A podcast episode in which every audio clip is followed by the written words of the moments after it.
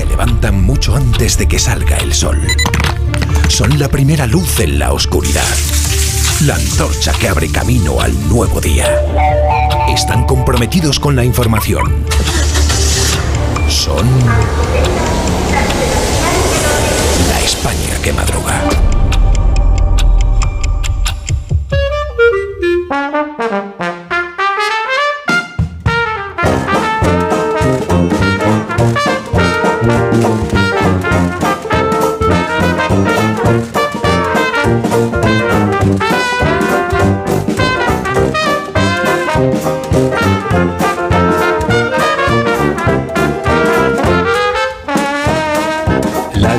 Madruga en viernes. Profesor Rodríguez Brown, buenos días. Buenos días, a pesar del gobierno. Daniel Ramírez García Mina, el nuevo, buenos días. Lo siento, patrón, estoy sin palabras. Rosa Belmonte, buenos días.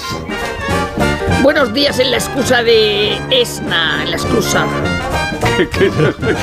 Hay un helicóptero. Es un barco, ¿no? Eso, eso será un barco. del Hay barco. un barco que está en la exclusa donde antes había una catarata. Ah, pues nada. claro, la exclusa, claro. Félix José Casillas, buenos días. Buenos días, sin mercado de invierno seguimos los mismos aquí, no, no hubo cambios. Ramón Rubén, buenos días también para Ha ti. cambiado esto, ¿verdad, Félix? Ha cambiado, ¿verdad? Un minuto y hablamos. Minuto. Anecdóticos fichajes. Un minuto. Anecdóticos. Sequía en el España mercado. que madruga. Eso es. Sina. Más de uno en Onda Cero. Donde el Sina.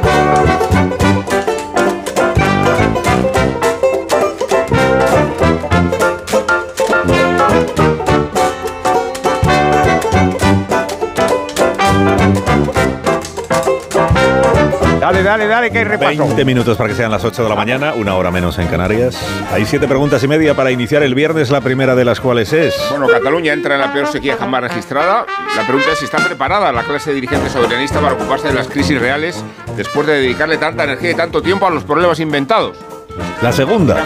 Y dirá Aragonés que España ha robado el agua. La tercera. Volvamos a la política de demolición. ¿Cuánto debemos creernos la palabra de Sánchez cuando asegura que la ley de amnistía no va a tocarse? La cuarta. Sostiene Sánchez para tranquilizar a sus prestamistas que el independentismo no es terrorismo. ¿Qué tal? ¿Qué tal si le dejamos esta conclusión a los jueces? La quinta. ¿O qué tal si cotejamos el testimonio de Pedro Sánchez con las palabras del propio Pedro Sánchez? Recordemos la pregunta que le hizo Juan Pedro Valentín en la Moncloa y recordemos la respuesta. ¿Le preocupa que se pueda radicar el terrorismo en Cataluña? Vamos a ver, por supuesto que me preocupa. Y de hecho lo que me- más me preocupa es la banalización que se hace por parte de algunos actores políticos de, eh, del concepto terrorismo. La sexta. Si os parece esta voz a esta otra, Bueno, pues como todo el mundo sabe, como todo el mundo sabe, el independentismo catalán no es terrorismo. Esta es más madura, ¿no? La segunda. sí. La séptima. Pero ¿cómo se va a fiar Puigdemont de este taur? La media, que es la última. Y entonces, Y verá que el tomate español es imbatible. Es imbatible. Los españoles infantiles. Los periódicos de esta mañana, ¿de qué trata, Dani? Maldecíamos ayer que Pedro Sánchez era quien debía mover ficha para continuar en su estrategia de seducción a Junts. Es Sánchez ahora el que suplica a Puigdemont que apruebe la ley de amnistía como está hoy, sin más cambios. Hemos pasado de que sea el independentismo el que clame por la amnistía que lo haga el gobierno. El PSOE eh, movió ayer esa ficha a través de Sánchez en Bruselas y eso es lo que configura todas las portadas de esta mañana. Adelantándose a las investigaciones judiciales, Sánchez dijo que no habrá terrorismo en lo del independentismo catalán y que por tanto Puigdemont debería votar sí a la amnistía sin exigir más retoques. El mundo. Sánchez declara inocentes a los imputados por terrorismo. Mientras los jueces investigan, afirma que la amnistía incluirá a todos porque no son terroristas. La razón. Sánchez señala el camino a los jueces diciendo que todos los independentistas serán amnistiados. ABC. Sánchez sentencia que no hay delitos de terrorismo relacionados con el procés. Los medios más cercanos a Moncloa incluyen estas palabras de Sánchez en sus páginas de dentro, pero evitan llevarlas a sus portadas de una manera crítica. El análisis del español dice, Sánchez intenta convencer a Puigdemont de que se fíe de él, porque de momento lo único que ha hecho el presidente es poner su palabra encima de la mesa, y sería decepcionante que esto acabara con Puigdemont fiándose de Sánchez. Puigdemont ya ha demostrado ser mucho más listo que el presidente en estas subastas. El Confidencial escribe que Sánchez y Junts se están cortejando en público para reconducir la crisis de la amnistía. La crónica recoge unas palabras de Jordi Turul. Turul, Turul, Turul, acelera patrón, que ya llegamos a las 8. Bueno, Turul evalúa positivamente el mensaje de Sánchez, pero luego aboga por una nueva negociación serena y tranquila, es decir, que Junts pide algo más que palabras. Pero, ¿por qué Sánchez se arriesgó a marcar así el camino a los jueces? Portada del país. El fiscal del caso Tsunami critica al juez García Castellón por falta de argumentos. El Ministerio Público tilda de injustificada e inmotivada la exposición del juez que relaciona a Puigdemont con el terrorismo. Este fiscal se llama Miguel Ángel García Carballo. El país, para dar credibilidad a esta versión tan necesitada por Moncloa, escribe justo debajo de la noticia un perfil que lo define como conservador y muy duro con el desafío independentista, como diciendo, no es un progre que quiera salvar a Pedro Sánchez. ¿Y qué otras yemas de huevo has encontrado en esa crema catalana en que se han convertido los periódicos? No nada lo más interesante de la, leer estas la- cosas. la prensa de hoy está en la, en la letra pequeña de una crónica que publica La Vanguardia con el titular El gobierno ofrece a Junts una nueva vía para aprobar la amnistía. Porque en ese texto se da cuenta de la fórmula que está barajando Moncloa para convencer a Puigdemont. Cito, dejar la amnistía como está para a continuación reformar el Código Penal en lo relativo a los delitos de terrorismo. Traducido, que el juez García Castellón, aunque siga por ese camino, extravíe sus herramientas jurídicas para condenar a Puigdemont en caso de que así lo considerara. Estuvo Zapatero en Barcelona ayer, precisamente en un foro de la vanguardia. Dijo, habrá ley de amnistía.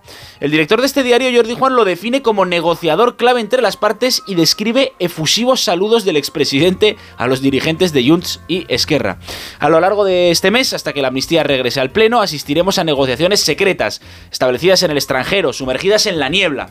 Antonio Lucas lo dice más claro en su columna esta mañana. El precipicio en siete putos votos. Escribe, a lo largo de esta desguazada legislatura, como le sucede a algún que otro millón de ciudadanos, alucino con la extorsión en cuerpo y alma de Junts. No hace falta ser facha, incluso se puede creer en la izquierda y que esto te genere vergüenza.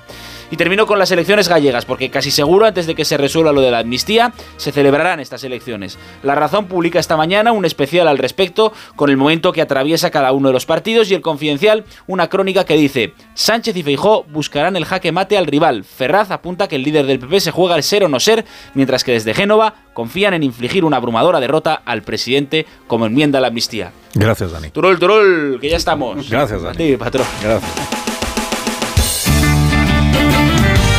La hoguera de Belmonte que arde esta mañana, Rosa. Pues leo en ABC Yolanda Díaz desdibujada, a pesar de que Sumar impulsó la amnistía y las lenguas cooficiales, hasta el foco de las críticas acaba en el PSOE. Pero cuando no ha estado esta señora desdibujada. Mikel Ayestarán cuenta en ABC lo que ya avanzó en Vocento, el asalto de un comando israelí a un hospital de Jenin para matar a Basil, miliciano de la yihad islámica, a su hermano Mohamed, también de yihad, y a otro Mohamed, amigo y miembro de Hamas, como en Fauda. Y ni los del hospital que ahora enseñan la habitación se lo podían creer. En el país, al enemigo se le mata, no se le alimenta. Ultras israelíes intentan bloquear la entrada de ayuda humanitaria a Gaza, llevando más lejos el bilardista al enemigo ni agua. Josefina Valle Inclán y su pleito de amor es un libro escrito por Isabel Lizárraga y publicado en Renacimiento en Espuela de Plata. El divorcio y la patria potestad de los hijos los consiguió Clara Campoamor.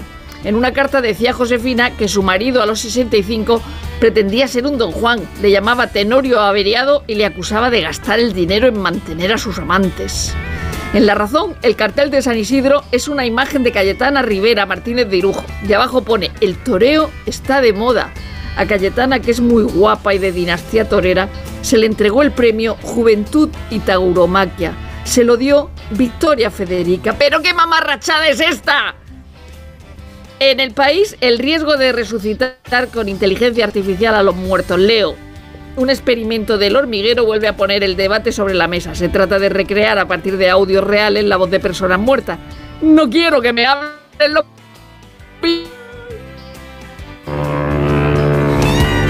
Yo, conociendo a Rosa, creo que lo que ha dicho es no quiero que me hablen los vivos, voy a querer yo que me hablen los muertos. eso es. conociendo a Rosa. Eso es.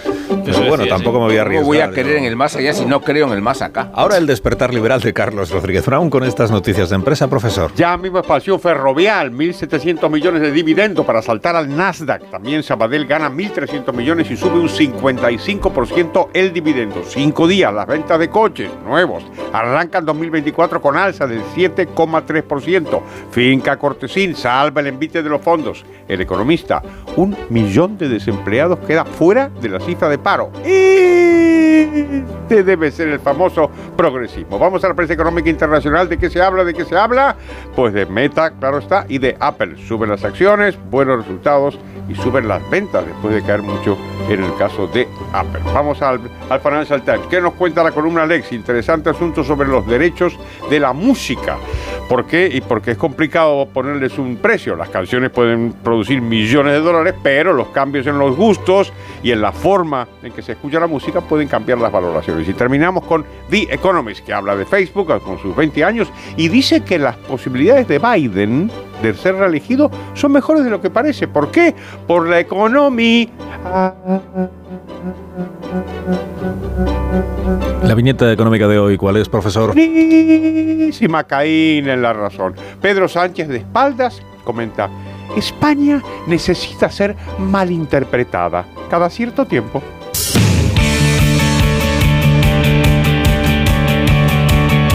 Queda por contar la actualidad deportiva con Félix José Casillas. Y hay tomate, ¿quién lo iba a decir? Pero al cierre del mercado de invierno de fútbol, el fichaje con más tomate vino por otro lado. El cambio al rojo de Lewis Hamilton. Juntar al siete veces campeón del mundo y a la escudería más famosa es una noticia imbatible y colma todas las expectativas de los dueños de la Fórmula 1.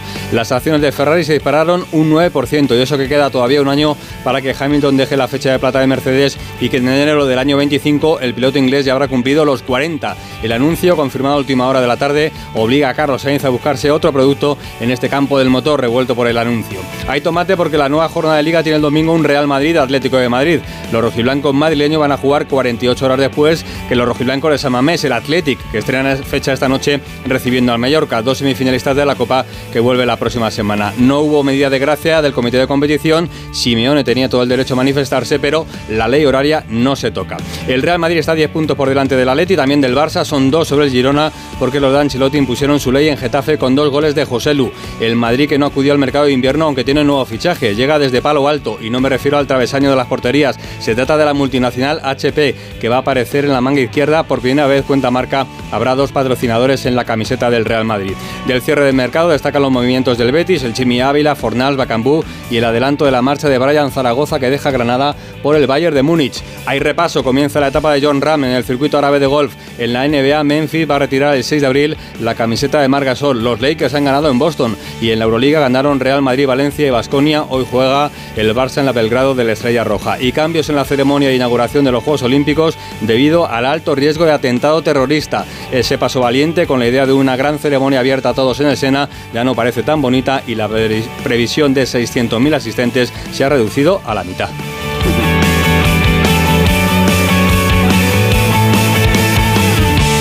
Como es viernes, llega ahora el repaso lírico de la semana. Recreación del poeta venezolano. Abigail Lozano. Abigail Lozano.